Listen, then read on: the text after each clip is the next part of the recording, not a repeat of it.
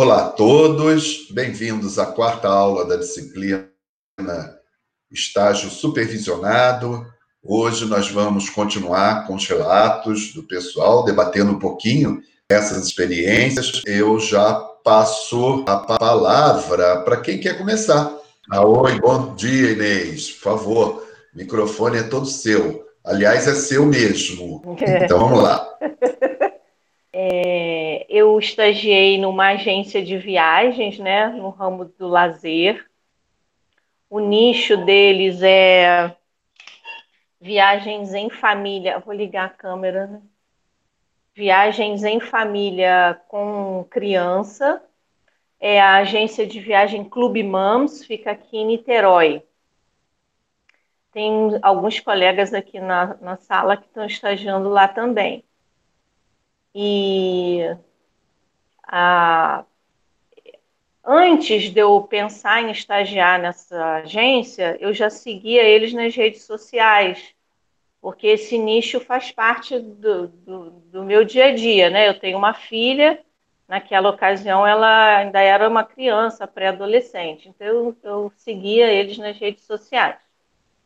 E é, quando chegou o momento de eu fazer o estágio, eu, eu vi que o Rafael, um outro colega aqui da turma, também trabalhava lá.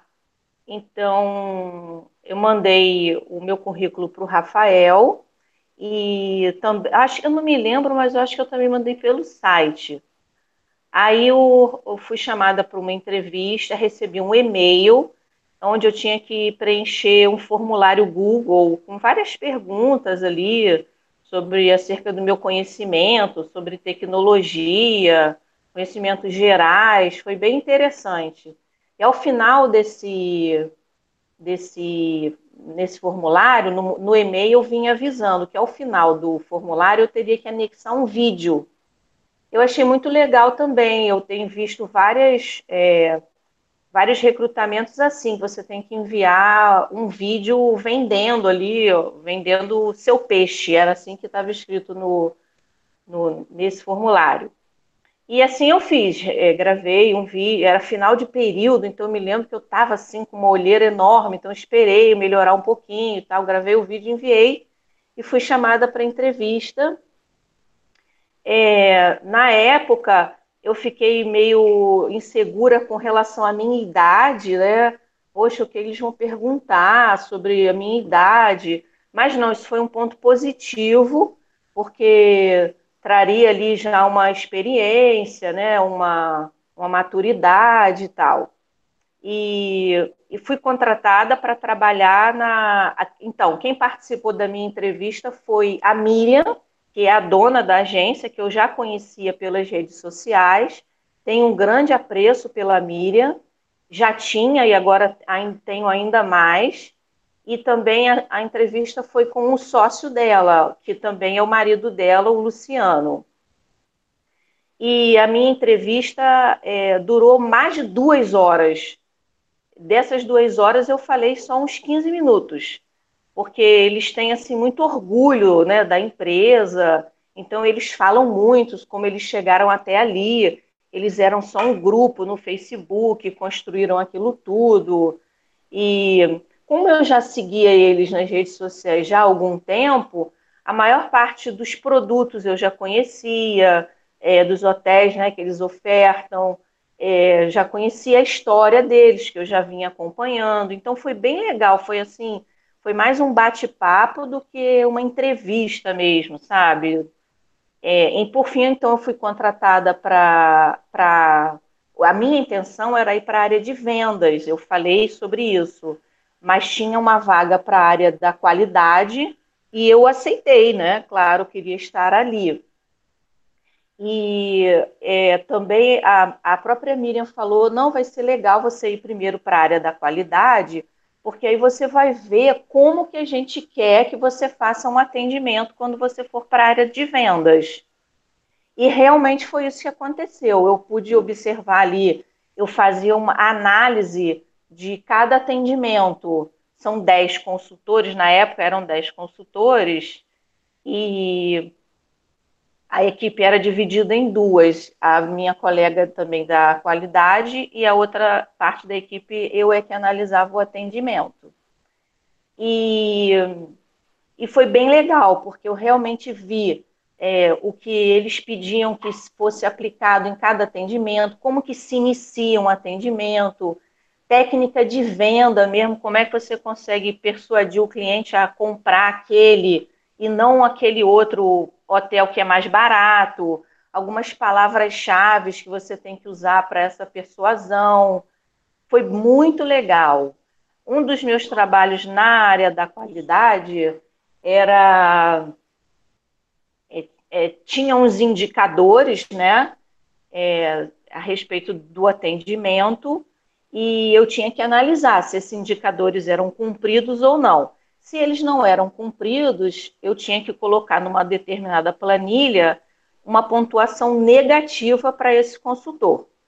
Depois de um tempo, foi implementado um sistema de pontuação positiva, que cada elogio que esse consultor recebia no atendimento, ou no Google, ou no Facebook, é, eu ia lá e contabilizava uma pontuação positiva.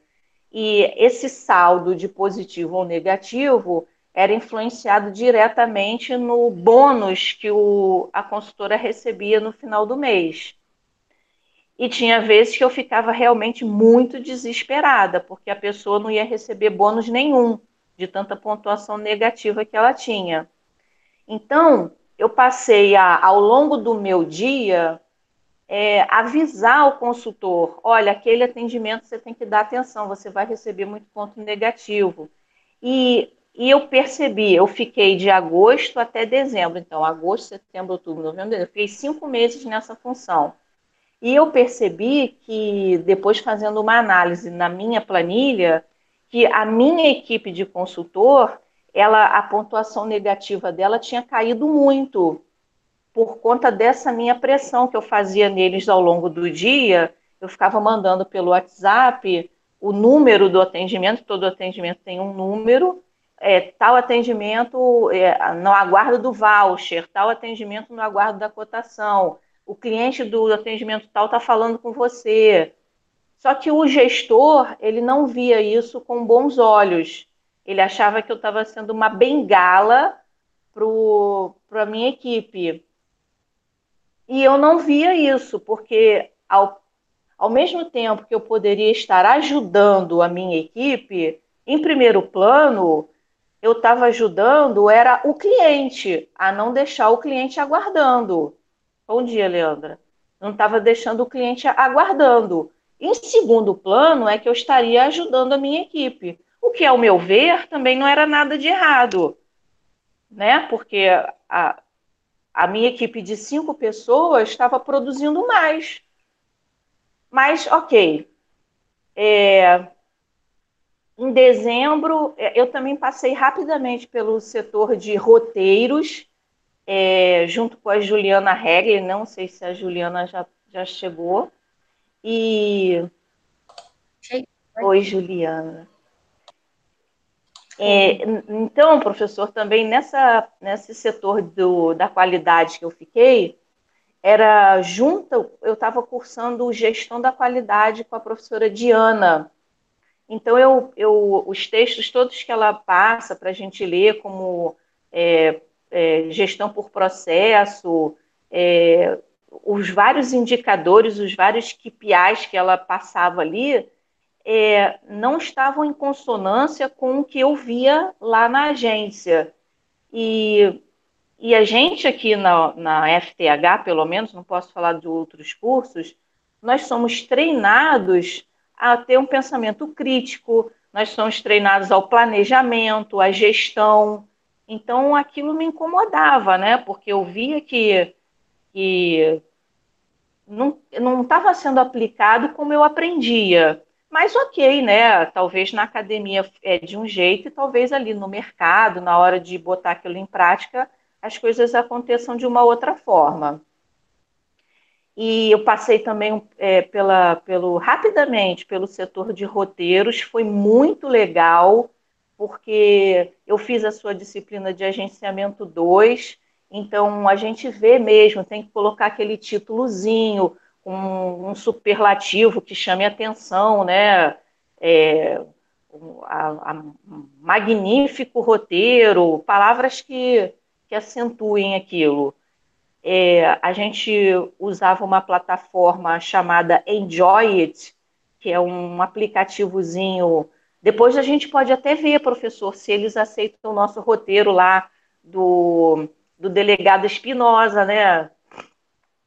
Para colocar lá. E já posso até colocar de dois livros que eu li.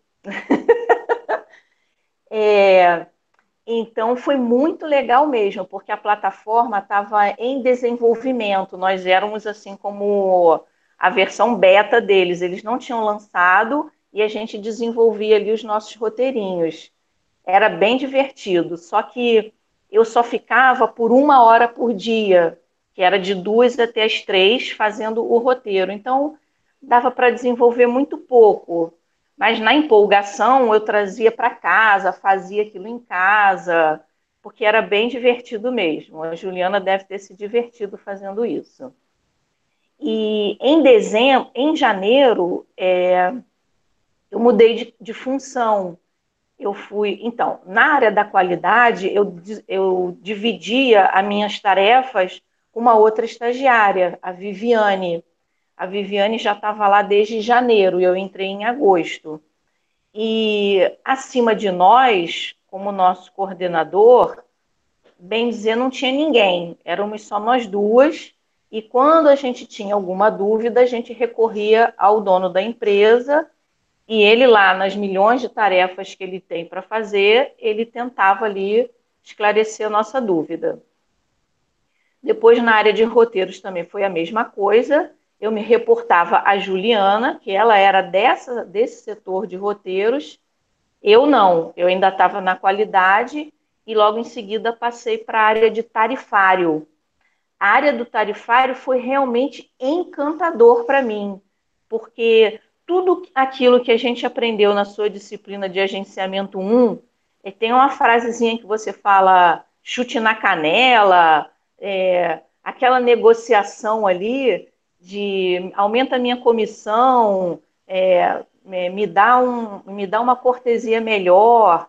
Toda aquela negociação eu pude participar algumas vezes e pude participar de reuniões também.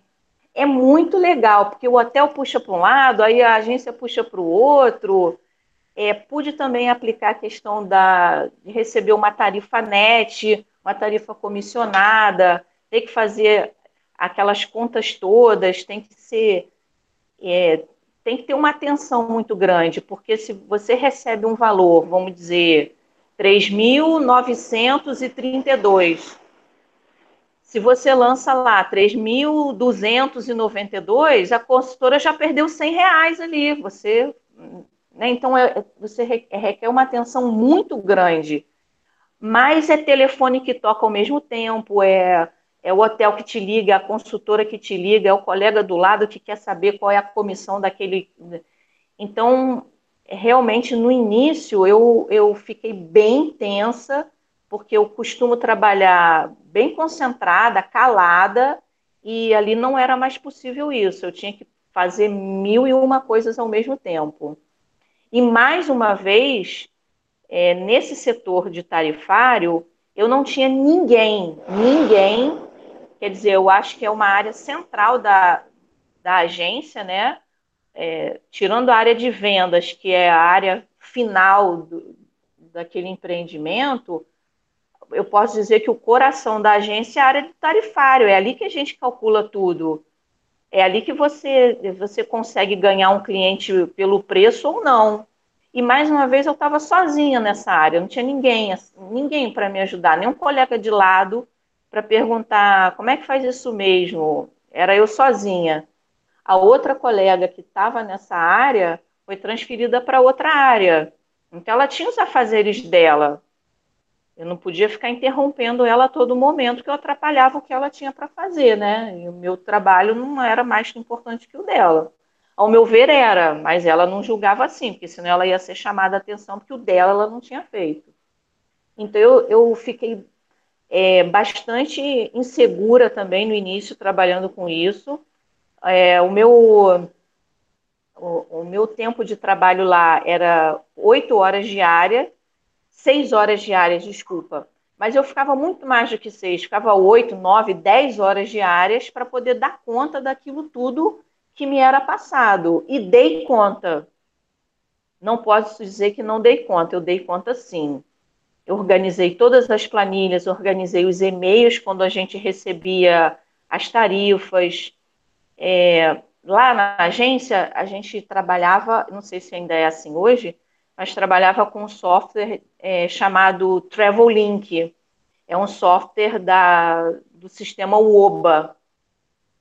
O sistema UOBA lá a gente também trabalhava com o Office, que é a parte financeira do, do, do da empresa, né? E além de ter que cadastrar todas aquelas tarifas de mais de 40 hotéis dentro do Travelink, eu também tinha que preencher um tarifário que fica no site, que é uma forma mais rápida das consultoras chegarem até a tarifa que ela quer. É, só que a entrada nesses sistemas é, é, diferente. No site é como um Word, né? Você digita ali. E no Travelink não. No Travelink são várias entradas.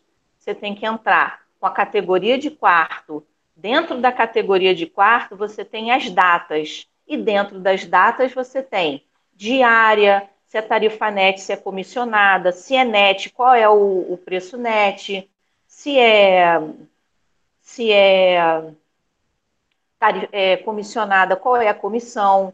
Você tem que entrar com a quantidade de o, a, o valor da diária, o valor da diária single, duplo, triplo e quádruplo se tem criança cortesia, qual é o valor da criança que não é cortesia. São muitas entradas, então aquilo me tomava muito tempo. E só que o Travelink ele não foi desenvolvido para trabalhar dessa forma, como que a gente chama de trabalhar offline. Eu que dou entrada ali, isso é trabalhar offline. O Travelink ele foi desenvolvido para trabalhar junto a outras plataformas, como a Omnibis, por exemplo a Omnibis é o hotel é que coloca o, os preços dele na Omnibis. E o Travelink faz só é consultar aquela base de dados ali. Então fica muito mais fácil. E é justamente via Omnibis onde a gente ganhava as maiores comissões. Chegava a 23, 25%. É, claro que a gente fazia toda aquela pesquisa de mercado para saber se o nosso preço era o melhor se não fosse o melhor, a gente ia reduzindo aquela comissão e a agência ela tem um limite que não pode ser menos do que 12, 13% de comissão, senão vale, não vale a pena vender aquele hotel. Então fazia essa pesquisa de mercado para chegar numa comissão razoável. E, e mais uma vez eu ficava questionando ao gestor por que utilizar determinado programa e não um outro programa, é, mostrando a minha dificuldade de, de, de, de, ter que entrar com todos aqueles dados em, em duas plataformas diferentes. Eu não via sentido nisso.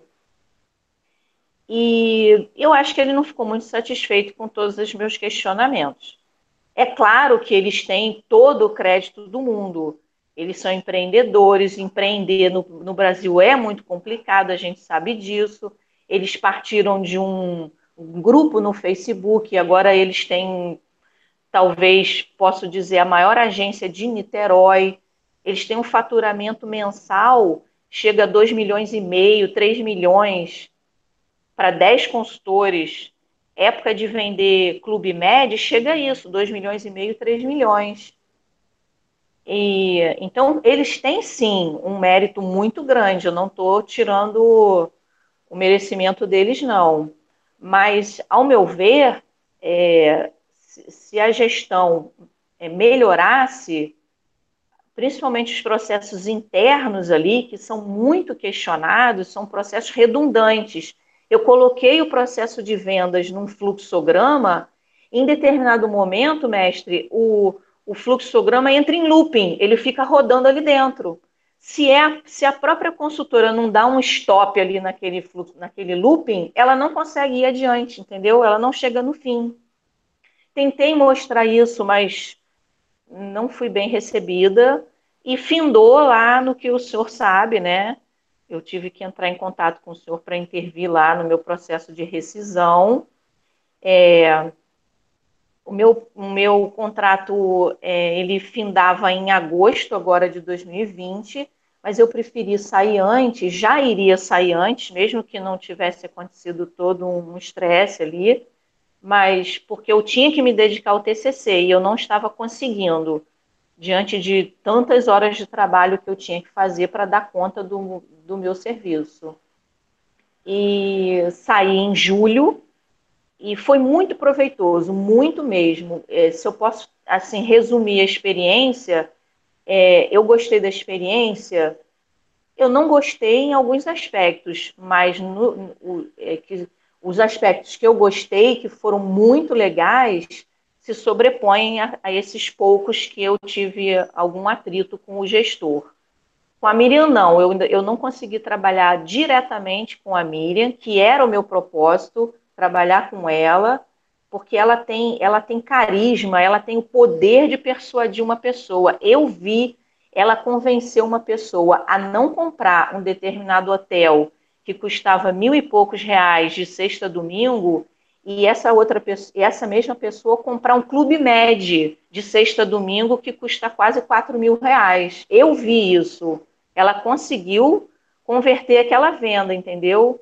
O meu propósito era trabalhar com ela, saber como que essa mulher faz isso. Eu quero fazer igualzinho a ela. Mas infelizmente eu não consegui, mas ainda vou ter, se Deus quiser, a oportunidade de trabalhar com ela em outro lugar. Então é isso o meu relato. Que ótimo. É, dá para ver que foi uma experiência bastante rica.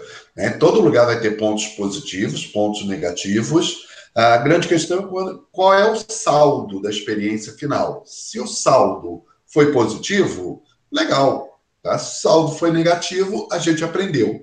Né? Então, isso daí não é muito problema. Eu queria chamar a atenção de todo mundo para uma coisa muito importante, que é o papel da supervisão, que a, a Inês narrou aqui de uma maneira bem legal.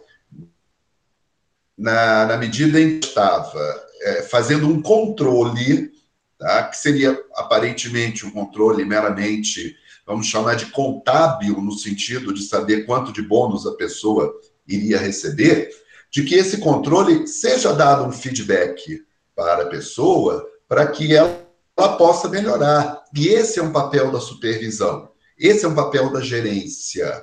Tá? A gerência ela tem que ver o que está acontecendo ali e tem que ficar atento aos pontos em que está havendo alguma espécie de desvio do processo, no sentido de que aquela pessoa não está agindo da maneira como deveria agir. E chegar junto a essa pessoa para corrigir, para chamar a atenção. Né? Chamar a atenção não no sentido negativo, não no sentido de dar uma, uma bronca, mas no sentido de: olha, você está desviando do que a gente quer nesse ponto. Você precisa ir para essa direção. É uma correção de rumos. E esse papel, gente, é fundamental. Eu posso dizer, posso assegurar para vocês o seguinte: se vocês conseguirem desenvolver esse lado de observar o que não está indo bem e conversar com as pessoas de uma forma tranquila, amistosa, no sentido de corrigir rumos, eu asseguro para vocês que não vai faltar vaga de gestor em empresa alguma. Talvez essa seja uma das habilidades né, em que o mercado está mais carente, o de efetivamente supervisionar o trabalho da equipe. Se vocês souberem fazer isso, vocês conseguem emprego em qualquer empresa, porque isso o mercado é muito carente. Tá legal? Tem uma pergunta entrando aqui no chat, né, da, né, da Leandra. Qual o nome da empresa que você fez estágio? Oi, Leandra. Ela chama Clube de Viagem Mams. É uma agência de lazer aqui em Niterói, no bairro de Caraí. Manda seu currículo lá, Leandro, você vai gostar. Ah, só uma, uma coisa que eu queria ressaltar é, é, uma falha minha foi não ter contactado o professor Renato, que é o meu orientador de estágio. Se ao longo desse processo todo, de todos os entraves que eu tive ali com o meu gestor, se eu tivesse contactado o professor Renato antes, talvez é, eu, eu teria saído da agência, com certeza, porque eu preciso entregar o TCC e eu não estava conseguindo.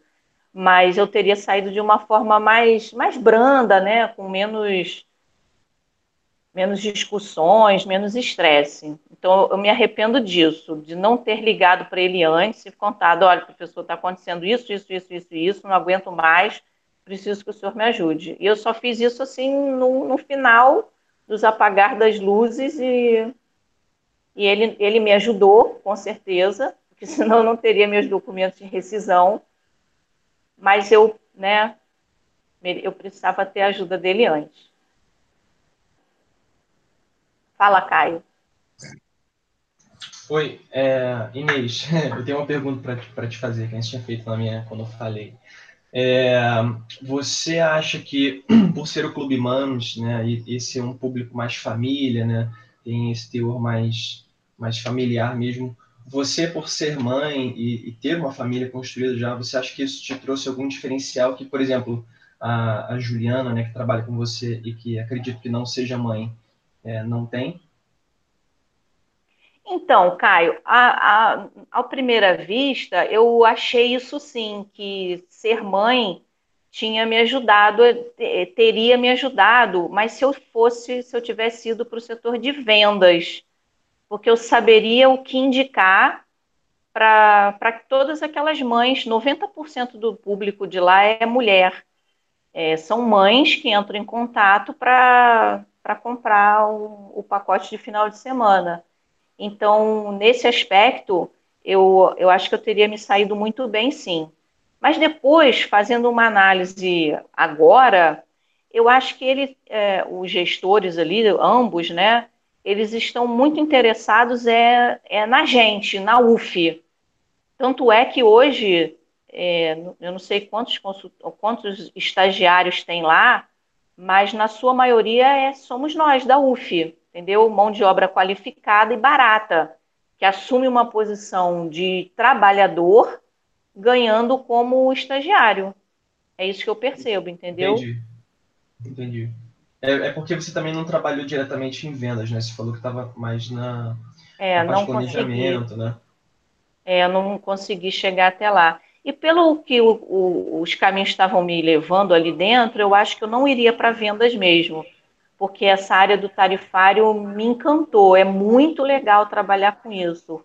Procurar novas parcerias, entrar em contato, estudar aquele hotel para saber o, o, na negociação o que, é que você pode puxar mais um pouco ou não. O diferencial do Clube Mames, é, às vezes, não é nem o preço, é, um, é a cortesia que ela dá é, com relação à criança tem hotéis lá que eles oferecem cortesia para criança até 14 anos, enquanto na maioria dos hotéis, criança a partir de 8, 10 já é adulto.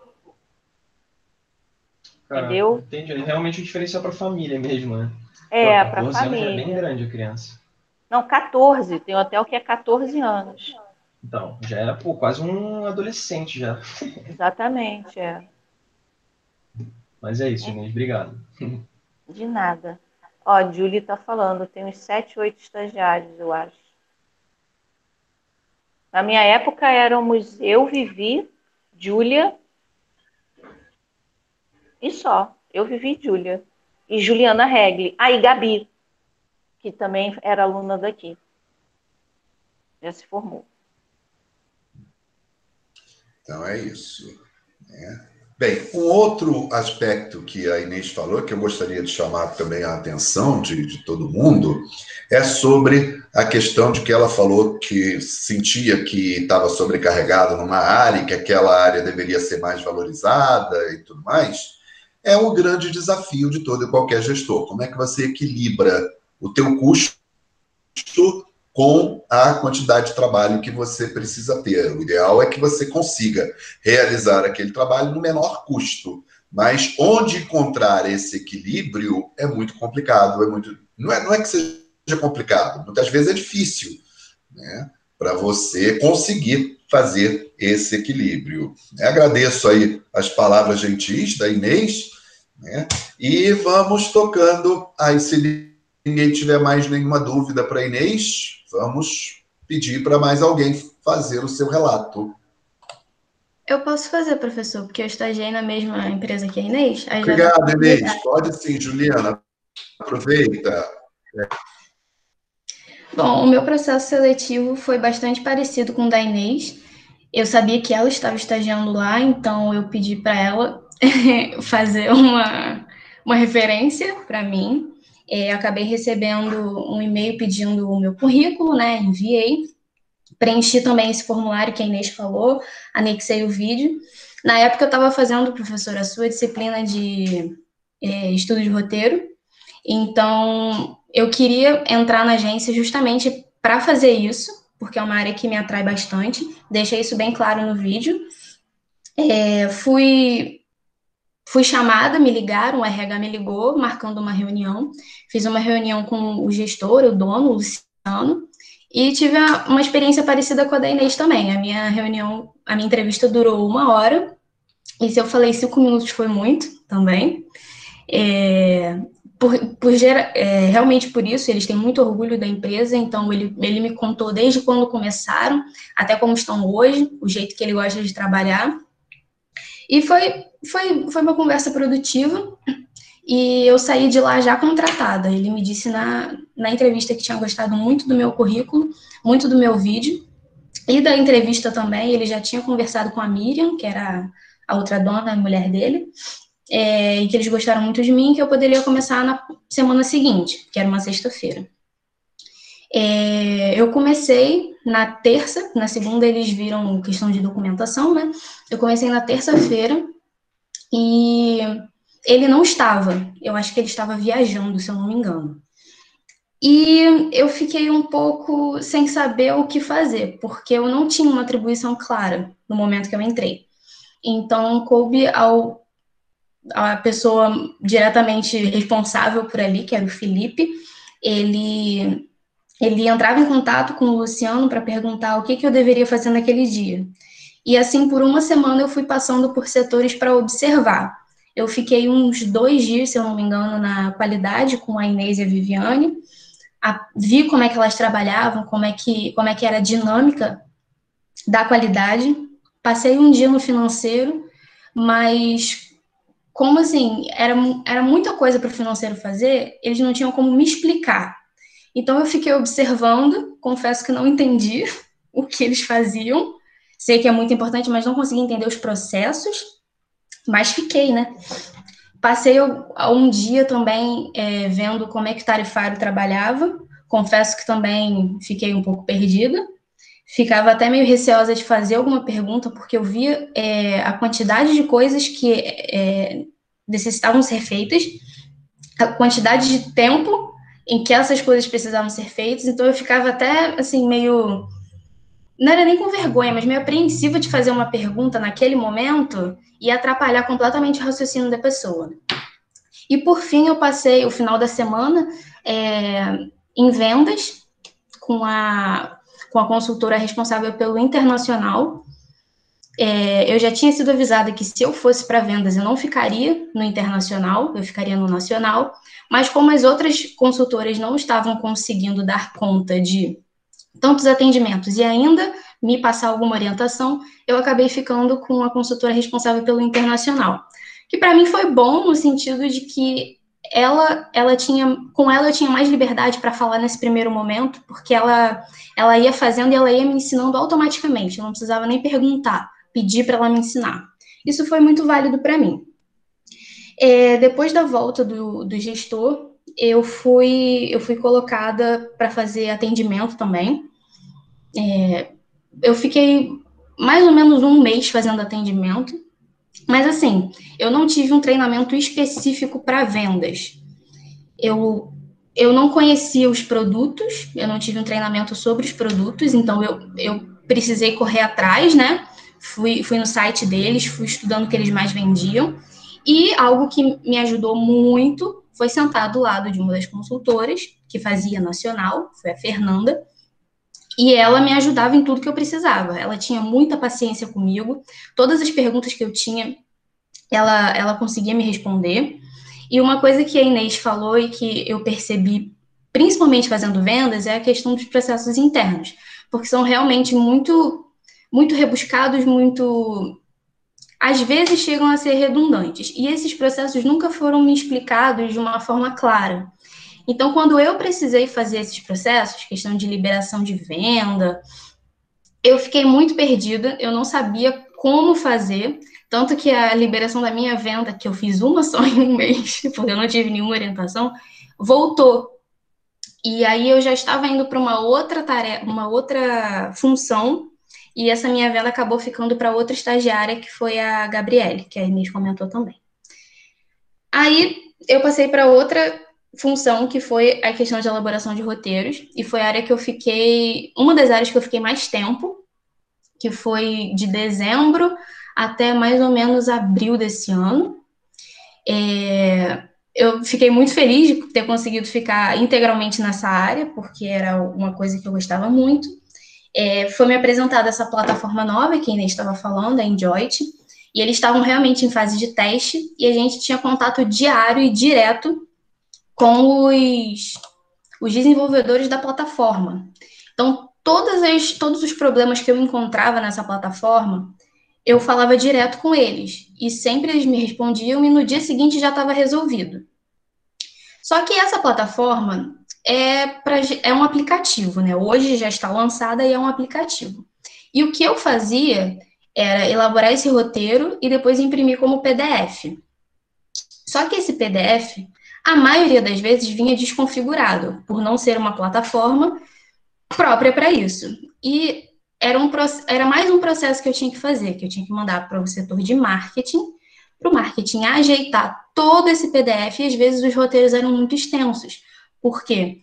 A maior parte de venda internacional do Clube Moms é para Disney. Para Orlando, né? Para Disney por conta de família e crianças. E lá eles gostam de ter um roteiro muito, muito, muito, muito detalhado e completo do dia no parque da, da família. Eu precisava descrever em quais atrações as, as famílias deveriam ir, as indicações que nós fazíamos. Então, um roteiro para Disney de, digamos, 15 dias devia ter 50 folhas. Exatamente. Porque eu tinha que fazer o detalhamento do dia no parque. Ficava muito extenso. E como eram muitas folhas, a quantidade de erro de formatação era muito grande. Então eu pedia para o marketing resolver, porque eu não tinha essa habilidade. Foi me orientado a passar para o marketing, porque eles desenvolveriam uma capa também para o roteiro. E era esse processo um pouco desgastante para mim e para eles. É, mas nesse momento eu, eu sentei do lado das duas, pessoas que faziam venda internacional, então para mim foi muito rico, porque tudo que eu não sabia, e eu não sabia bastante coisa em relação a parque temático, eu tirava dúvida tanto com a Juliana, do Internacional, quanto o Rafael, que já fez o trabalho, é, o intercâmbio para Disney, e conhece vários parques temáticos, não só no Brasil, quanto é, lá fora. Então, para mim, foi muito rico, porque sempre que eu tinha uma, uma dúvida, eu perguntava para eles dois. Não precisava buscar tanta informação em sites que talvez não fossem tão confiáveis assim.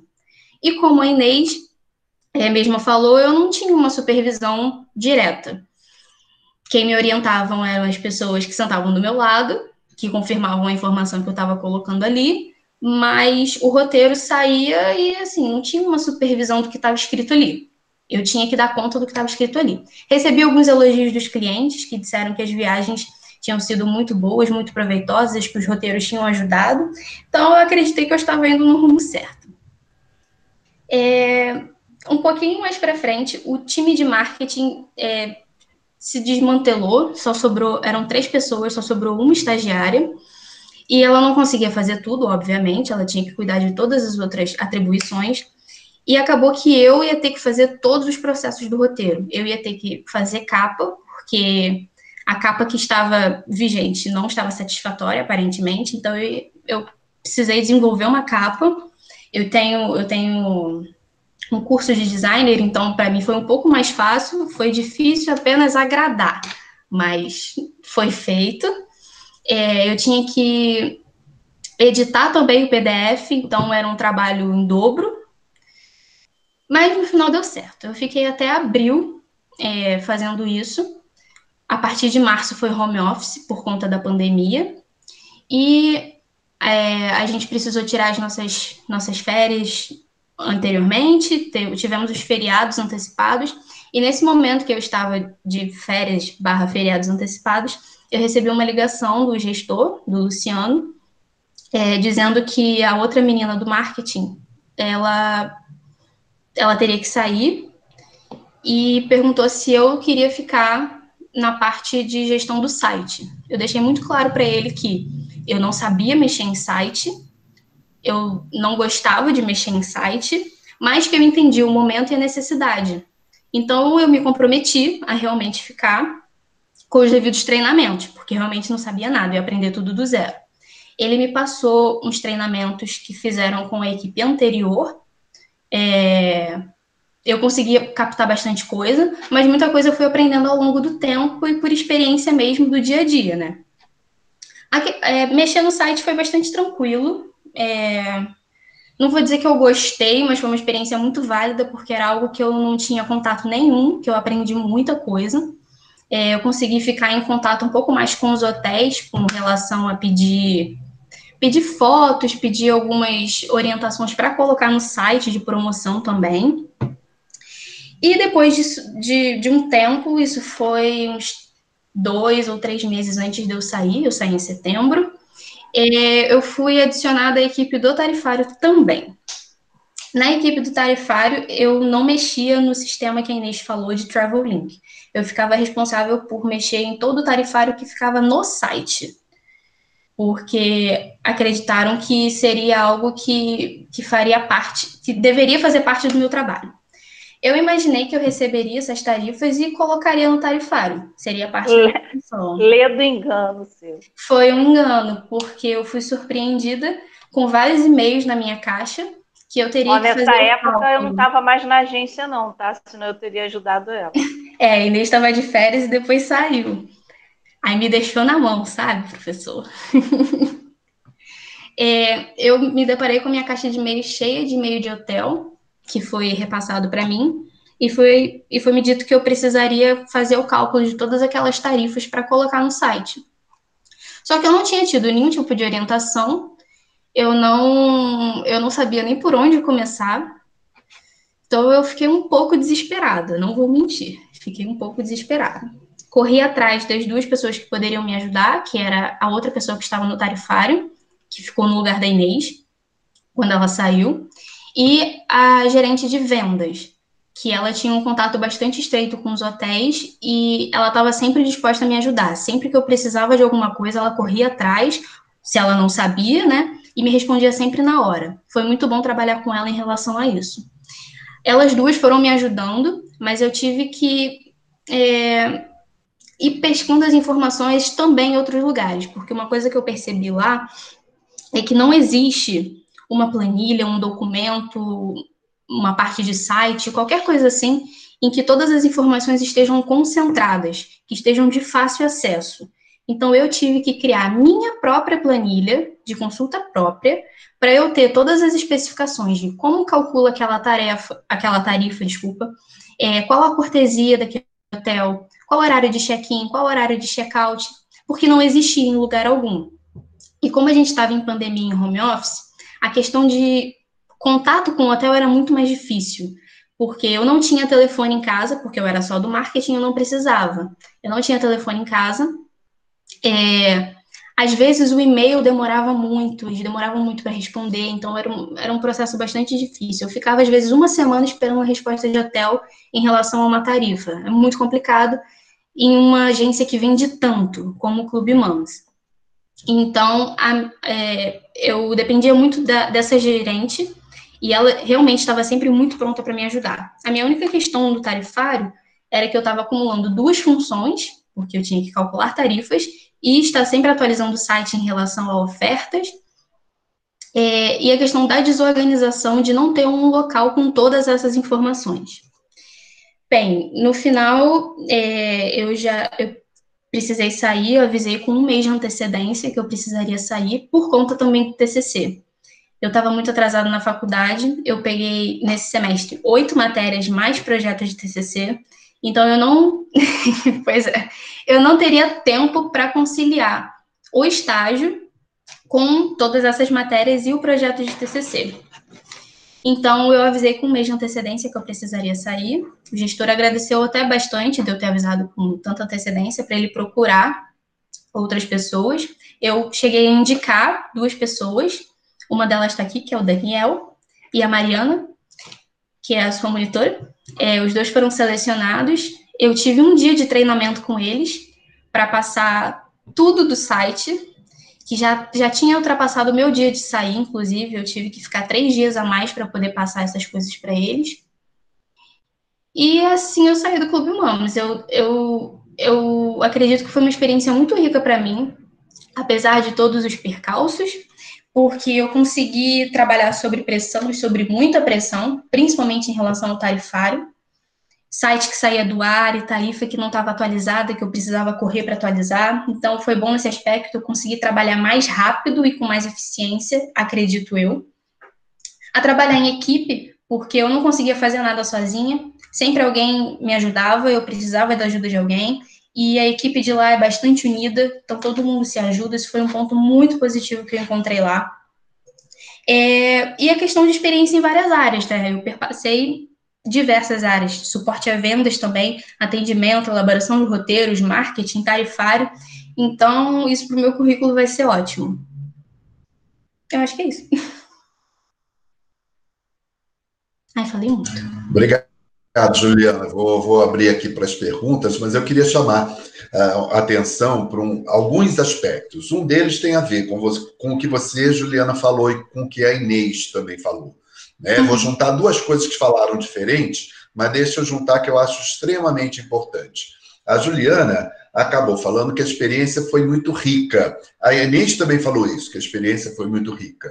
Né? Uh, mas a Inês complementou também falando sobre a questão da bolsa, que é, ganhava como estagiário, trabalhava como empregado, uhum. é, e que havia uma discrepância muito grande aí nessa, vamos dizer assim, nessa troca. Quando a gente olha o valor financeiro, sem dúvida há uma discrepância enorme em relação à troca. A gente olha do ponto de vista do aprendizado, a gente vê que uh, o estágio, ele, pelo menos pelo relato que vocês ele foi extremamente rico, tá? Vocês puderam passar por vários setores, vocês tiveram a oportunidade de ver como diferentes setores trabalham em harmonia, um complementando o trabalho do outro, um ajudando o trabalho do outro, e isso é, é tem um valor muito grande né, para, para quem está estudando, para quem está aprendendo. E aí eu queria aproveitar o relato das duas né, para colocar aqui na nossa discussão uma, uma questão que eu acho que é muito importante de vocês discutirem. Né? Vocês falaram, as duas falaram que muitas vezes foram, eu vou usar uma palavra bem forte, foram jogadas em um determinado setor sem nenhum tipo de, uh, de suporte, sem nenhum tipo de aprendizado, de orientação. Olha, você deve fazer assim, assim, assim, assim, que, é, que seria papel do gestor, orientar como que quer que o trabalho seja feito. Não havia sequer algum, não havia nenhum manual de operações sobre como vocês deveriam fazer aquele trabalho, também não foram indicadas claramente pelo gestor como que vocês deveriam fazer esse trabalho, que é também um papel do supervisor, do gestor, e que vocês tiveram que aprender na marra. Então, aqui, nós temos três formas de aprendizado que são diferentes. E eu queria que vocês refletissem e se posicionassem a respeito do seguinte: do aprendizado na universidade, que às vezes está próximo, às vezes está distante daquilo que vocês vão encontrar na prática.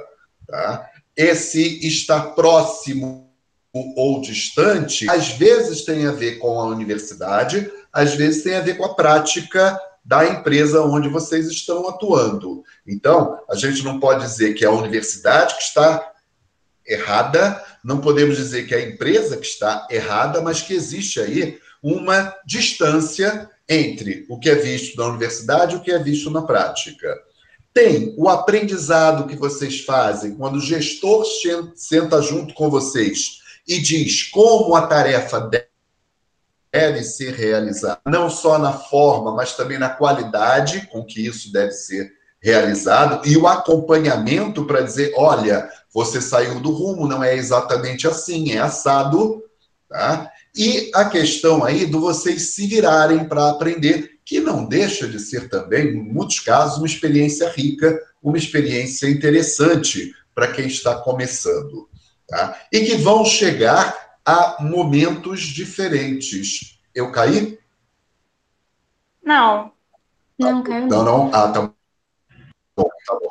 Né? É, que vão chegar uh, a aprendizados diferentes, em, em ritmos diferentes. Como é que vocês, tendo essa visão agora de terminar o estágio, já fazer um TCC, terminar a faculdade, vocês veem esses três tipos de aprendizado, e essa é uma pergunta não só para as duas, mas é aberto para todo mundo. Eu gostaria de ouvir a opinião de vocês. Olha, professor, com relação ao, ao que se vê na academia e o que se vê na prática, realmente tem uma grande diferença. Eu não sei dizer quem é que está certo, quem é que está atualizado, eu realmente não sei dizer. O que eu sei dizer é que na prática a coisa acontece de uma outra forma. E que eu acho que isso é particular de cada empresa, né? Cada empresa pega um método e tenta adaptar aquele método ao seu modo de trabalhar. Aí, ok, né? Tudo bem. Assim eu acho que até que as coisas se desenvolvem, né? Ao menos na engenharia é assim, a pessoa tem a necessidade de usar algum outro tipo de material, então a academia vai lá e começa a estudar aquele material. E assim a gente hoje tem concreto protendido, graças a Deus. É, com relação à, à questão do rumo que o senhor falou, é, o grande problema, no, é, no meu caso, eu não posso dizer dos demais, é que como não houve um treinamento, eu tomei um rumo que eu achei que era aquele e fui no meu rumo, fazendo o que eu achava que era o correto. Então, quando o gestor vem para ver o que você está fazendo, ele não, mas não foi isso que eu te pedi. Aí eu ficava assim, cara, mas você não me pediu nada, eu é que achei que era para fazer isso. E agora você quer corrigir meu rumo? Tudo bem, eu vou seguir o rumo que você está falando, mas não foi isso que você havia me pedido. E ali parece que rola assim, uma memória seletiva, entendeu? Eu lembro do que eu quero e eu esqueço o que eu também bem entendo. E com relação ao treinamento, eu, eu não concordo com isso de que você tem que se virar. É, quando eu fiz gestão de pessoas, a professora é, foi a Carol Lescura. Ela, ela me ensinou que é, no o treinamento, você poupa tempo, você poupa dinheiro, você poupa esforço. Se você dá um dia ou quanto for de treinamento para aquela pessoa, lá na frente você vai poupar dessa pessoa cometer um erro. E um erro no tarifário pode custar muito dinheiro. E aquilo ia sair da onde? Da minha bolsa? Tá bem, não tem problema, eu errei, né? mas eu não acho justo que eu tenha que pagar financeiramente mesmo o que não aconteceu, tá? Por um, por um, um, um erro que nem sequer me foi ensinado, entende? Então é na tentativa e no erro. Tentativa e erro a gente, sei lá, faz quando está andando de bicicleta, né? E não quando está tomando conta, realmente, fazendo a gestão do setor de tarifário. Alô? Alô? Oi, tô me ouvindo? Oi, Paula, tô te ouvindo. Tudo bem. Desculpa te interromper, é que eu queria falar sobre isso. É uma coisa que eu não entendo muito bem nesse sentido, que é. Eu concordo plenamente com você. Ai, meu Deus, vocês estão me ouvindo ainda? Sim, tô te ouvindo. Meu gato pisou nas coisas aqui. É, então, é, eu, eu, uma coisa que eu não entendo muito, muito bem nesse sentido, que é o estágio ele não foi feito justamente para eles ensinarem a gente Aí, Paula, é que eu entro na questão da mão de obra barata, entendeu? Você paga ali a bolsa de 800 reais e, e você tem que trabalhar mais até do que a pessoa que já é efetivada na empresa, porque você está ali querendo mostrar o seu serviço, mostrar que você é proativa. Então, ao invés de trabalhar por seis horas, você trabalha por oito, dez horas. Eu não. É, Nunca me pediram que trabalhasse mais, tá? Nunca me pediram. Mas a quantidade de serviço é tamanha que você, você, você não trabalhar. Você é. Que eu, eu fico, isso, isso me deixa muito apreensiva, porque eu às vezes quero estagiar numa área que eu não conheço, mas assim, se você vai numa, numa entrevista de emprego e fala que você não sabe como faz aquilo, que na verdade o que você quer é aprender, você não é contratada. Sim, é, é, a visão que eu tenho da área que eu quero ver. E assim, se eu vou para um lugar, eu não quero ir para uma coisa que eu já sei fazer, senão não seria estágio. Eu quero saber fazer para quando eu for trabalhar eu fazer direito. É. Aí eu. É, é, essa é uma questão que eu quero que a gente reflita. Tá? Por quê? Porque na hora em que eu vou avaliar o estágio, eu tenho que avaliar o estágio menos pela bolsa que eu estou recebendo e mais pela quantidade de coisas que eu estou aprendendo. E até que ponto eu, como estagiário, consigo ter uma voz minimamente ativa? Ah, porque existe um ditado que diz: ninguém é tão sábio que não possa aprender e ninguém é tão burro que não possa ensinar. Né? Então, todos nós podemos ensinar e aprender, independente da função que a gente esteja. Tá? O trazer uma visão da academia pode ser importante, tá? e também ouvir a prática, o que está fazendo muitas vezes distante da academia, é extremamente importante. Até, e aí é uma outra questão que foi falada aqui, até para que a gente possa, utilizando o nosso senso crítico, dizer: olha, vendo as coisas como a universidade falou, como a prática está falando, que a gente consiga ver: olha, eu estou gostando mais da universidade, eu acho que eu posso mudar a prática. Não, eu estou gostando mais da prática, eu acho que a gente precisa estudar isso e desenvolver uma teoria para justificar essa prática, para entender essa prática melhor. Tá? Então, são coisas complementares. E é isso que eu quero que, em algum momento, dentro dessa nossa disciplina, a gente consiga fazer essa reflexão, até para olhar para o estágio e dizer: o estágio foi bom, por quê? Porque eu aprendi bastante. Não, o estágio não foi bom porque o que eu fiz era o que eu já sabia fazer, conforme a Paula falou. Vamos pensar um pouquinho a respeito disso? O que, que vocês acham?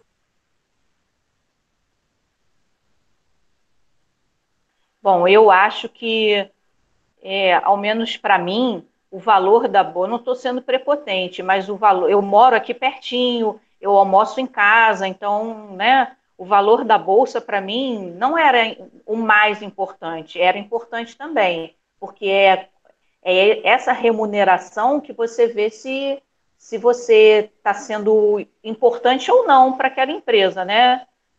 É, acho importante sim remunerar, acho importante pagar, mas para mim não era o mais importante. Só que a gente percebe, ao menos na minha função, que eu era sobrecarregada de tarefas e eu não, não achava justo para o tanto que eu recebia é, financeiramente, entendeu? Mas a experiência. Quem mais tem uma outra válida. Ah, desculpe a experiência com certeza é válida. Apesar de ter engordado 8 quilos, apesar de ter perdido cabelo, apesar de ter brigado com a minha família, apesar dos pesares, a experiência para mim foi boa. que mais? Quem, quem, quem tem alguma visão a respeito disso? Que gostaria de, de compartilhar? Fala, Juliana, depois a Gil. Tá, tá bem. Eu concordo com a Inês, é, com uma ressalva. Eu acredito que se você é um estagiário, você não tem o porquê ficar sobrecarregado, justamente porque você está ali para aprender. Então, eu acho, eu acho que a bolsa é importante, mas realmente aprender é, passa essa bolsa. Mas se você não ficar sobrecarregada, lógico, se você ficar sobrecarregada, fazer um trabalho durante 10 horas, eu acredito que a sua remuneração deveria ser compatível com o trabalho que você está fazendo fim. Aí, desculpa. Eu não vou dizer o nome da colega, talvez ela queira se expressar, mas tem uma colega aqui na, na sala, na nossa aula, né, que trabalhou por 12 horas. Isso não, gente, isso não é normal para um estagiário, trabalhar por 12 horas. Não é normal para quem é efetivado funcionário, que dirá para um estagiário. Tá. Júlia, eu já vou passar a palavra para você, mas eu acho esse um ponto importante. Gente, vocês precisam ter mais contato com o professor orientador de vocês. Essas coisas precisam eu acho que não sobra tempo, discutidas, mestre. debatidas, tá? Né? Então, é, até no sentido de que a Inês falou, a empresa não me pediu para trabalhar mais horas, mas eu me senti na obrigação de atender aquilo que me estava sendo demandado. Essas são questões que vão aparecer não só no dia a dia do estagiário, mas no dia a dia de vocês profissionais. Tá? E vocês precisam saber como lidar com essa situação. E quando eu falo lidar com essa situação, não é necessariamente se insurgir contra ela e dizer não vou fazer porcaria nenhuma mais, ou, e também não é ir pelo outro lado, deixa eu fazer tudo o que me pedem, mas lidar com essa situação de uma forma que isso não impacte a vida pessoal de vocês, que isso não impacte a saúde de vocês, que isso não impacte tá, a maneira como você está vivendo a sua vida. E discutir isso é extremamente importante. Não, vocês aqui têm um professor orientador para vocês conversarem a respeito disso. Quando vocês terminarem, não tem mais professor orientador. Tá? Aí vocês vão ter que recorrer a um, a um psicanalista para ajudar vocês a lidar com essas questões. Sai mais caro, o professor orientador é mais barato. Se vocês aprenderem a lidar com isso já no estágio, quando vocês entrarem na vida profissional, vai ser mais fácil de lidar com isso. Tá legal? Utilizem o professor orientador. Ele está aí para vocês. Não dá tempo de ir à terapia. Mas vocês vão precisar ir, porque senão vocês vão acabar não tendo uma qualidade de vida adequada. O trabalho é importante, a gente se realiza no trabalho, mas a gente não pode ficar estressada de afetar a nossa saúde por causa do trabalho.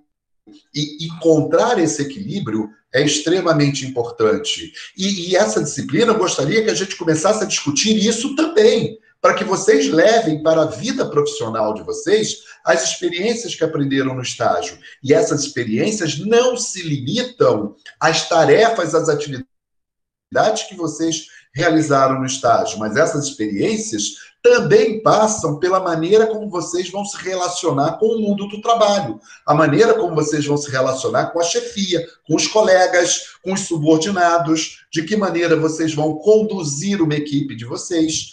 Tá? Isso tudo passa pelo estágio. E é isso que a gente quer ampliar o horizonte com essa disciplina, tá legal? É importante que a gente discuta isso para que vocês, ao de fato na vida do trabalho, na vida profissional, tenham um mínimo de ferramentas para lidar com essas questões que são questões inerentes ao mercado de trabalho, ao mercado profissional. Vocês vão enfrentar isso na vida de vocês. Isso aconteceu não porque vocês estavam estagiando, isso aconteceu porque essa é a dinâmica da vida profissional. Nem tudo está certo. Tem, tem experiências que são riquíssimas, que ensinaram ao estagiário trabalhar, que fizer, ouviram o que o estagiário tinha a dizer, que aproveitaram ideias do estagiário. E tem experiências que é mão de obra barata mesmo. Eu vou dar uma bolsa para você trabalhar um trabalho que não vai acrescentar nada do ponto de vista de aprendizado, ou eu vou ter que fazer um malabarismo para aprender por minha conta tá? alguma coisa de tirar leite de pedra para aprender uh, sobre aquele estágio. Então, esse é um espaço que a gente tem para discutir, para pensar, para tentar encontrar né, é, um, algum aprendizado que eu consiga levar para o mundo do trabalho. Tá legal? Julie, tá? Você queria falar? Então, professor, então, então, É uma Julie só que eu chamei, tá? Não foram cinco. Desculpa, é que minha mãe está querendo ouvir a aula também. Aí eu coloquei mais alto para ela poder ouvir. É, essa questão que vocês estavam falando, né, a Inês e a Juliana, sobre a bolsa e tudo mais, é uma coisa que eu percebo não só, não só na nossa área, né, mas em todas. A bolsa muitas vezes é, é pequena para a quantidade de coisas que a gente faz, e é muito como eu me, eu me identifico muito com a Inês, porque eu aprendi a minha vida toda que assim eu, eu tinha que fazer as coisas e me dedicar àquilo que eu estava fazendo. Então é isso que eu faço. E tudo que eu começo a fazer, eu me dedico muito. E muitas vezes eu me perco até onde eu tenho que ir, entendeu? Então eu vou me dedicando a, mais e mais aquilo até eu saber que eu estou fazendo aquilo e dando conta do que eu estou fazendo. Enquanto eu não estou fazendo aquilo, eu vou me mergulhando naquilo e aquilo vai tomando conta de mim. É, e isso, e, e, acaba aprendendo muito também, porque aí eu não foco só no que eu estou fazendo. Isso eu já estou levando, juntando coisas que as meninas falaram, que eu vou acabar falando quando for a minha vez de falar, que eu também estagio no Clube Mams hoje. É, eu vou acumulando coisas que não são só da área que eu estou fazendo, mas de outras áreas também, e não percebo até onde está indo, entendeu? É, e eu acredito muito que não só na, na, nossa área, mas em todas, essa questão da bolsa ser pequena é muito para isso. As pessoas, acho, acho, que os gestores ou a, a empresa entende que a gente está ali para aprender, é, então dá um auxílio, que eles chamam de auxílio, né? É, uma bolsa auxílio, mas cobra da gente uma dedicação e um empenho de uma pessoa que já está lá há muito tempo, como se a gente já soubesse ou estivesse disposto a aprender aquilo muito rápido e, e, e continuar tratando aquilo como um emprego e, e algo muito a mais, entendeu? Eu acho que eu, eu, concordo muito com as meninas, acho que a bolsa, às vezes, mesmo sendo pequena, o aprendizado vai além, é, mas eu acredito também que muitas vezes o entendimento do que é um estagiário e essa diferenciação do que é um estagiário e uma pessoa efetiva lá não é, não é muito como posso dizer, não é muito bem colocada e equilibrada. Então, era mais ou menos isso, entendeu? Que eu queria, que eu queria falar.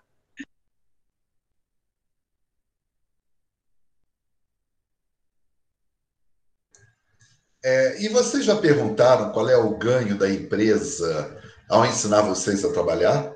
É só, vamos dizer assim, algo é, fugiu a palavra filantrópico, é algo só, né, de que eu dou alguma coisa e não quero nada em troca? Né? Como é que passa pela cabeça de vocês tá, essa prática dentro da, das empresas né, de explorar o estagiário? Né? Elas estão erradas, elas estão certas, olhando-se do papel das empresas, como que vocês, se colocando no, no lugar das empresas, pensaria o estagiário? Uh, posso falar, professor? É, então, eu tenho Pode. uma. É assim, eu acredito que quando você contrata uma pessoa, você quer que ela faça o trabalho direito, né? A partir do momento que você está contratando alguém, você não quer uma pessoa que vá te dar. É, né, não seria nem problemas, mas te dar algum prejuízo futuramente. É, e eu não estou falando do estágio que eu estou fazendo agora, estou pegando um, um, um, uma coisa geral, sabe? Tudo que a gente vai fazer, se a gente não sabe, em algum momento a gente vai fazer errado, porque a gente está aprendendo a fazer. Só que quando você tem um direcionamento daquilo que você está disposto a fazer e você está aprendendo, é muito diferente de você ser jogado em algum lugar e você aprender por conta própria. Eu super entendo que a empresa não, não tem, muitas vezes não tem condições suficientes, não tem condição suficiente de deixar uma pessoa ali em cima de você o tempo inteiro. Olha só, você tem que fazer isso, tem que fazer isso, tem que fazer aquilo. Se você, tendo uma visão global, você consegue entender. Só que, assim, é necessário um, um treinamento para você fazer aquilo que você foi contratado a fazer se você não sabe, entendeu? Não tem como você chegar, pelo menos essa é a minha visão, tá, professor? Não tem como você chegar num, num, numa área que você não tem muito conhecimento, você está ali aprendendo, você jogar uma responsabilidade imensa em cima da pessoa e ela não sabe fazer, e depois você chegar lá e cobrar dela, caramba, você fez errado, não é verdade? Você está fazendo tudo errado, menina. Como é que você está fazendo tudo errado? Aí você chega e fala, poxa, eu estou fazendo aquilo que eu achei que, que eu vi outras pessoas fazerem, eu achei que eu estava fazendo certo. Então, assim, não existe. Se você não tem uma pessoa para, pelo menos, dar um direcionamento, fica tudo muito perdido e cada um entende da forma que, que, que lhe convém ou que foi direcionada a partir dos seus conhecimentos e direcionamento próprio a fazer, entendeu? Então acredito que assim, eu não sei quanto custa um treinamento para uma empresa, mas eu sei quanto custa você ser direcionado e quanto custa você aprender sozinho. Então, Julie. É isso. Julie, ali na, na agência não precisa ter uma pessoa te treinando. Você pode ter um manual, você pode ter um vídeo. Não, ele não precisa dispor de um funcionário para te treinar. Basta ele, ele te dar um manual. Olha, o processo de vendas é esse. Você inicia assim, você busca o produto em tal lugar. Entendeu? Entendi. Gente, uh, o meu objetivo aqui é, é levantar essas dúvidas para que a gente possa avaliar o nosso estágio não só pela bolsa, mas também por essas oportunidades de treinamento.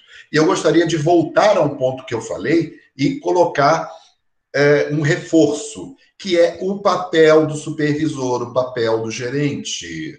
Tá? O papel do gerente é treinar é treinar e verificar se a coisa está, o trabalho está sendo feito da maneira como deveria ser feito. E se por um acaso não está sendo feito da forma como deveria, de chamar a pessoa e corrigir ah, o processo, corrigir a maneira como ela está trabalhando. Nós aqui no Brasil, eu canso de ver isso, tá? Já dei consultoria em muitas empresas em que uh, o gerente fica com medo de ser chato, ser considerado mala, de, de, de, de, ser dito que ele está no pé das pessoas. Não é estar no pé das pessoas, é querer que o trabalho seja feito da maneira como a empresa determinou que seja feito. Mas também estar aberto para ouvir o que aquelas pessoas estão desempenhando a tarefa têm para dizer, para que, eh, se for o caso, que a gente reveja o processo eh, da, da realização da tarefa. Então, é uma coisa permanente, é um diálogo permanente em que a gente, como supervisor, como gerente, tem que falar aquilo que a gente acha que não está indo bem, mas a gente tem que ouvir também o que o outro tem a dizer e o porquê que não está indo bem. Tá? E, e ser, vamos dizer assim, sábio o suficiente para que a gente consiga perceber quando aquilo é só uma desculpa para não fazer certo e quando aquilo está coberto de razão que não está dando certo por conta de algum erro do processo, uma falta de equipamento, alguma questão aí de falta de pessoal, seja lá o que for. Tá? Como que a gente vai equilibrar isso? É difícil, não é fácil, Tá? Mas por isso a pessoa está ganhando mais para ocupar esse papel de gestão. E eu gostaria muito que vocês levassem para a vida profissional de vocês essa esse aprendizado, essa discussão de qual é o papel do gestor, o que, que vocês viram na prática do estágio de vocês que vocês levariam porque entenderam que é uma boa prática e o que, que vocês viram no estágio de vocês que vocês não levariam, fariam tudo diferente porque estão vendo que é um beco sem saída, que, que não é produtivo, que não ajuda a, ao desenvolvimento dos processos. Tá legal? Vamos lá, a Inês queria falar.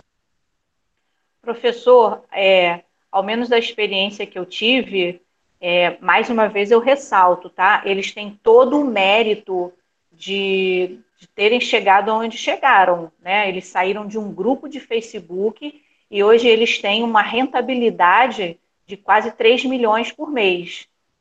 Então, eles têm sim o mérito deles. Mas, ao meu ver, foi o que a Leandra escreveu aqui no chat. Ali não tem um gestor ou um líder, ali tem um dono de empresa. Uma pessoa que, em outra disciplina, né, que a gente levou esse caso também, numa outra disciplina, o professor falou o seguinte: se até essas pessoas que não são da área do turismo conseguem, por que, que os meus alunos não conseguem também? Eles não são da área do turismo, então, é, ao meu ver, gest... Ele, ali não tem um gestor, ali tem um dono que, que, obviamente, e sem demérito por isso, mas o objetivo dele é a lucratividade. Ok, sem nenhum problema, mas a, a, a que custo, né? Ao custo da saúde dos funcionários, ao custo da exploração do estagiário, então, eu, particularmente eu, não, não levo nada daquela gestão pro, como uma experiência. É, ou melhor, eu não levo, entendeu? O, o que eu, a experiência, o que eu levo é não, não usar aquele tipo de gestão. Entendeu? É, ali não existe um líder, não existe uma liderança onde você quer seguir o líder, você se sente estimulada a trabalhar. Não. É, você não quer seguir o líder, você não se sente estimulada, você se sente pressionada a trabalhar. É, tanto é que a gente tem caso de colega que, que teve crise de ansiedade, é, várias colegas. Uma outra questão também que eu esqueci de falar é sobre a rotatividade. Em 10 meses que eu fiquei na agência, foi uma rotatividade o quê? De umas 12 pessoas. Eu, eu achava isso estranho. Assim, no mês que eu cheguei, duas pessoas foram demitidas. No mês seguinte, mais outra. No outro mês, uma pediu para ir embora. Eu achava isso estranho, essa rotatividade toda. Agora eu entendo.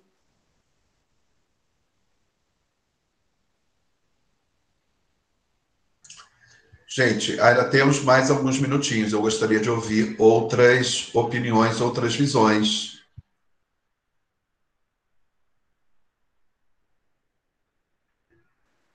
Tá todo mundo tímido. É, não sejam tímidos, participem. A participação é fundamental nesse tipo de bate-papo. Oi, tá me ouvindo? Fala, Fernanda. Oh.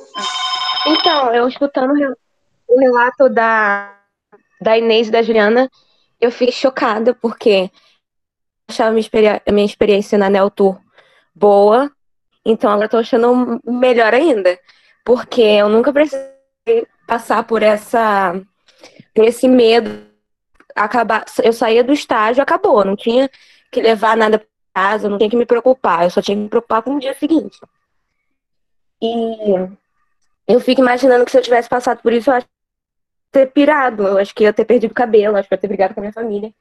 Porque a gente vê que a gente não, não vale nada em alguns estágios. Eles vão, se a gente não fizer a que eles querem, pelo pouco preço que eles estão pagando, e por, e por uma experiência que a experiência vale porque você busca muito, né? Porque do jeito que ela falou, a gestão é lá de você se aprender com elas. Então você acaba eu acho que a, a experiência negativa é muito grande, aquilo que você não quer passar de novo. E pode falar.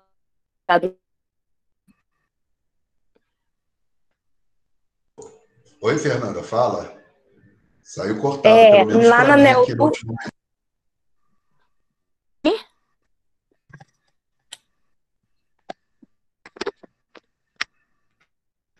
Renato, tudo bom? Oi. Tá me ouvindo? Tô, agora tô. Ok, é, então, na Neotour, isso de. A minha experiência acabava quando terminava o expediente.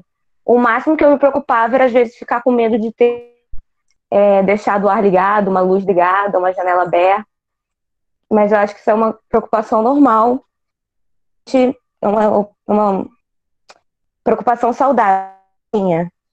E na Neotour também eu tive experiência de ver eles escutando muita gente, talvez por ser um cargo, muitos cargos serem políticos e as pessoas não serem do turismo, eles estavam muito abertos a escutar o que a gente tinha a dizer. Se a gente tinha uma opinião, eu acho que tal coisa poderia melhorar, às vezes não, eles não faziam o que a gente tinha falado. Eram muito abertos para escutar.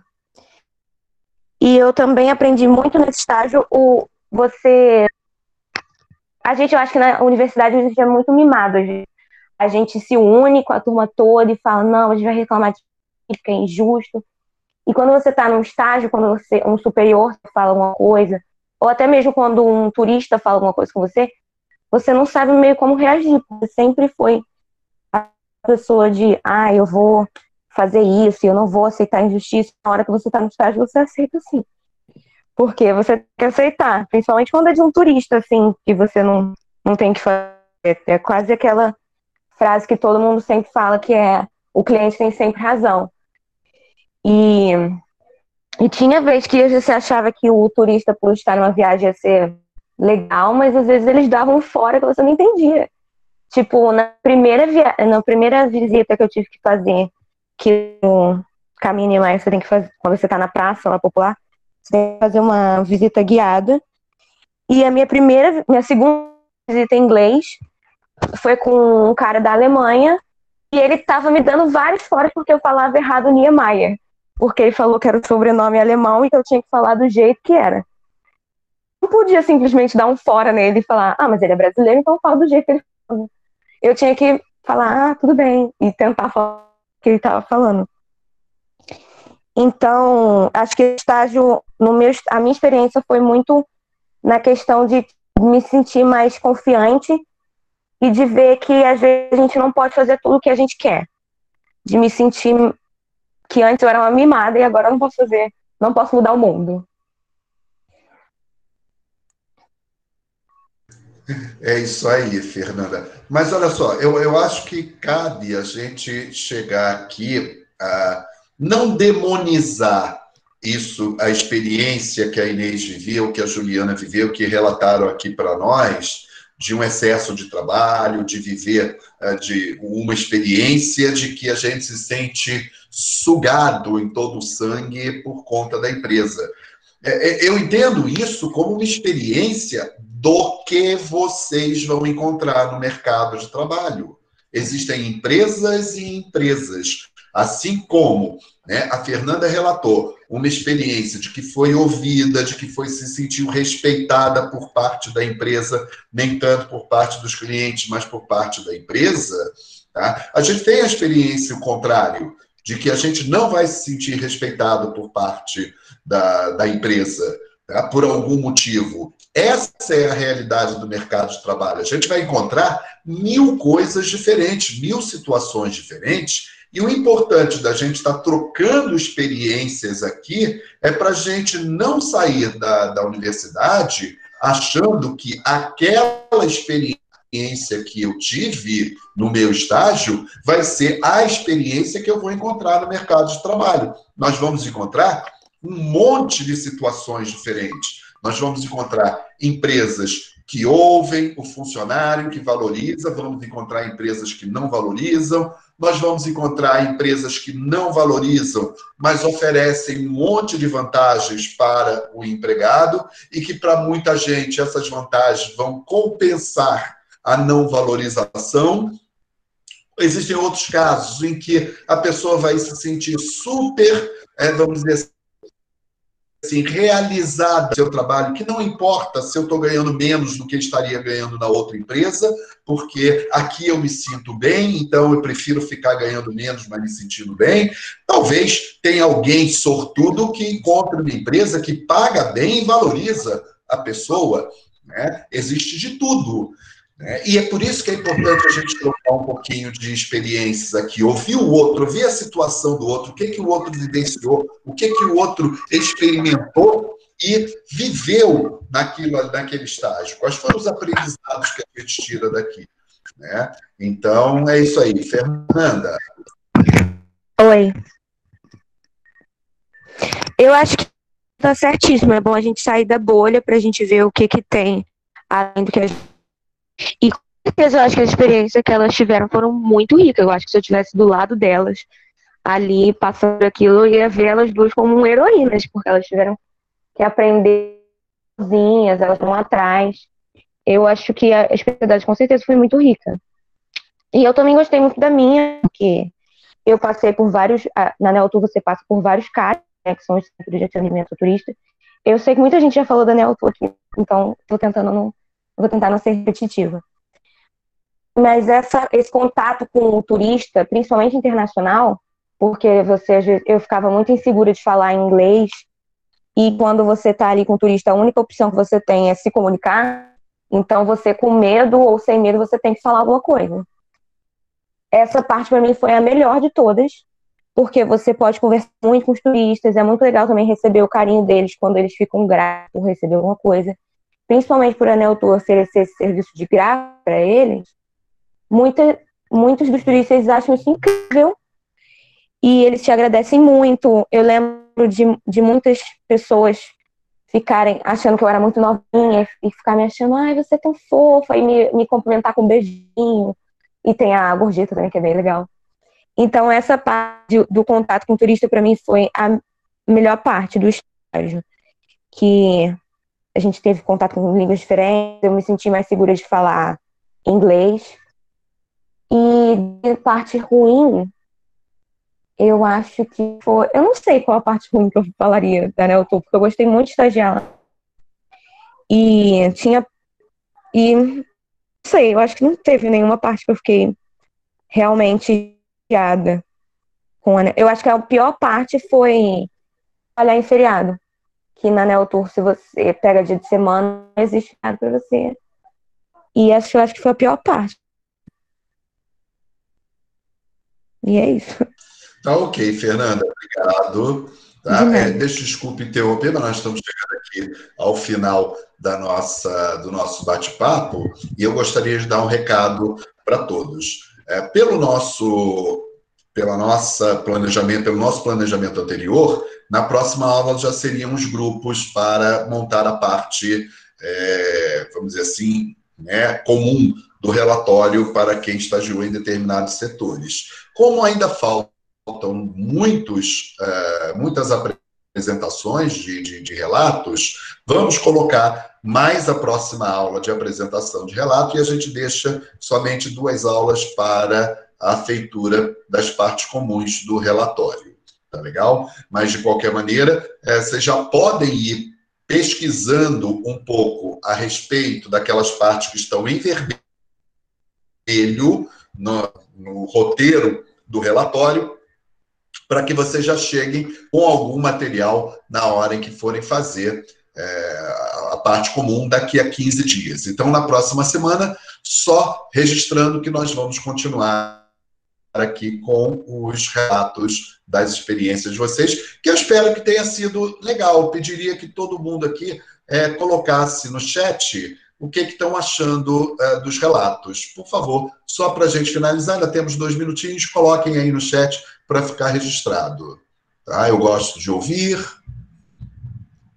estou adorando, para comparar experiências, estou ouvindo como um podcast, estou achando muito construtivo. Tá? Ó, mas esse podcast tem que ser mais participativo, hein? Tá maneiro, os relatos são interessantes. Tá? Tô gostando de ouvir, tô gostando bastante.